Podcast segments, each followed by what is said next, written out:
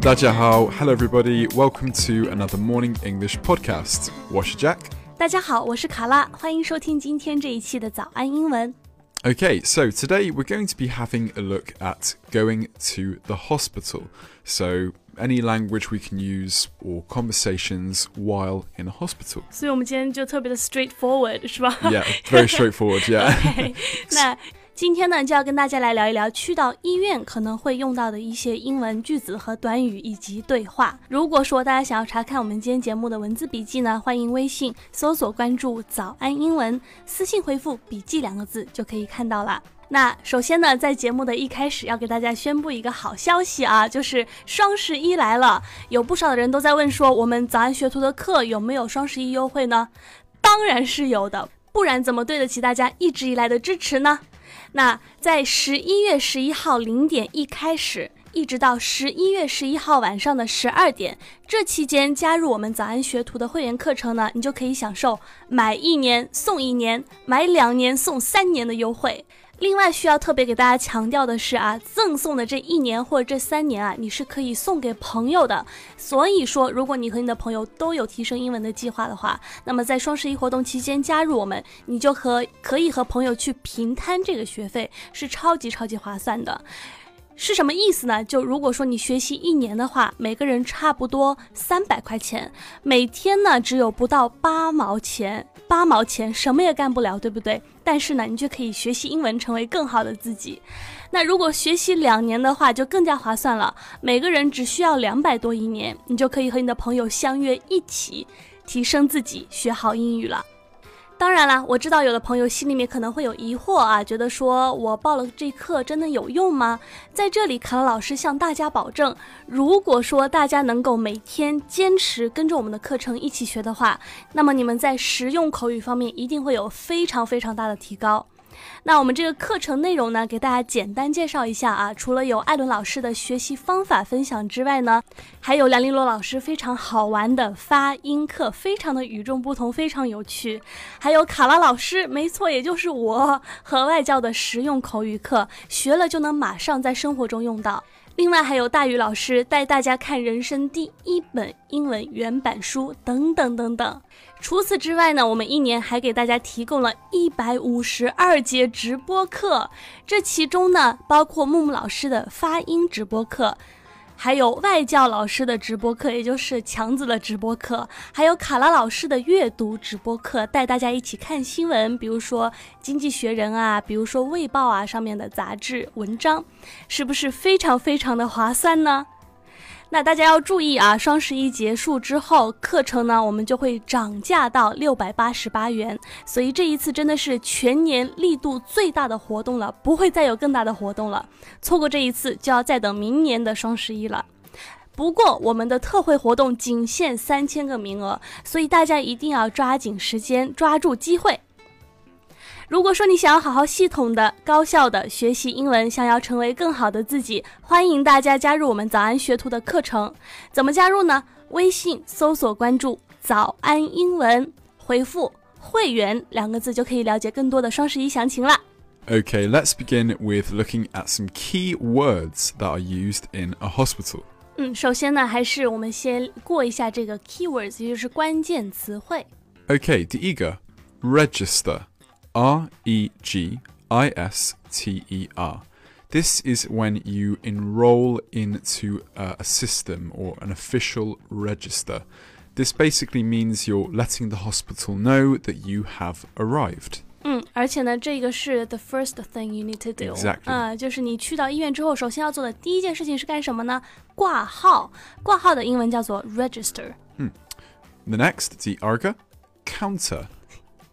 你晓得中文吗？对，第二个 uh, counter C O U N T E R. This is a level surface like a table, uh, which is basically where you will register or you know something like that.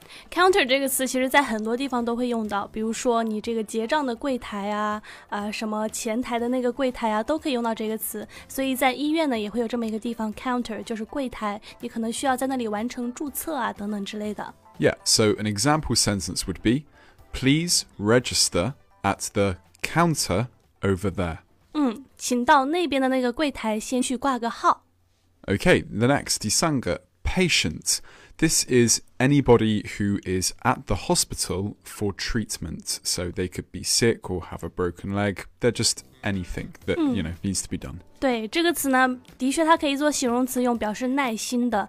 但是呢，在这种情况下呢，它做名词用，表示病人。 Okay, 第四个, symptoms. S Y M P T O M S. These are the things that show that a person is not well or have something wrong with them. 嗯，symptoms 这 symptoms 这个词呢，是你在医院的时候一定会被问到的，就是说你的症状是什么，医生会要你描述一下你的 symptoms。 So, for example, you could say, He has the following symptoms headache, bad stomach, mm, runny, runny nose, you know, 对 something 对 like 对对，that. 行。所以就说他呢有以下的这一些症状，比如说头痛、呃鼻塞、流鼻涕等等等等之类的。Okay, and the Wuga. Prescription, P R E S C R I P T I O N. Phew, 有点像啊。 How thoughtful！ Yeah. so this is written by a doctor or a medical worker, and it basically allows you to buy drugs for your health. 嗯，这个词的意思就是处方 （prescription）。 对， Yeah 不好好，下一个不好意思，我喝一口咖啡。被揭穿了。 Okay, right now let's move on and do some role play. So we're going to be a nurse and a patient. Who, who do you want to be? I wanna be the the nurse. Okay, right, I'll be the patient. Okay. Right. Hello. Hi, how may I help you? I'd like to see the doctor. I have flu. I've got a sore throat and a terrible headache. Uh, you'll have to register at the counter first, and then get a seat and wait for your turn. Okay. How long do you think I will have to wait to see the doctor? Mm, you'll have to wait till your name is called out, depending on the number of patients ahead of you. Okay. I see there are only three patients ahead of me. I guess it will be 30 minutes or so. No problem. Get well soon. Thanks, that was great acting skills from you, Cara. Yeah, I know, I Good know, job. right? Okay, right. So there are lots of conversations that happen in hospital, and there's a lot to go through. But we'll just give you one more example, and yeah, hopefully you can listen out for some key words. 首先呢，简单给大家解释一下刚刚那一段对话，其实呢就是一个病人和一个护士的一段对话。护士告诉他，你先要去那边的柜台挂号，然后呢坐着等，等到喊到你的名字，你就可以去进去看医生了。对，就是这么的简单。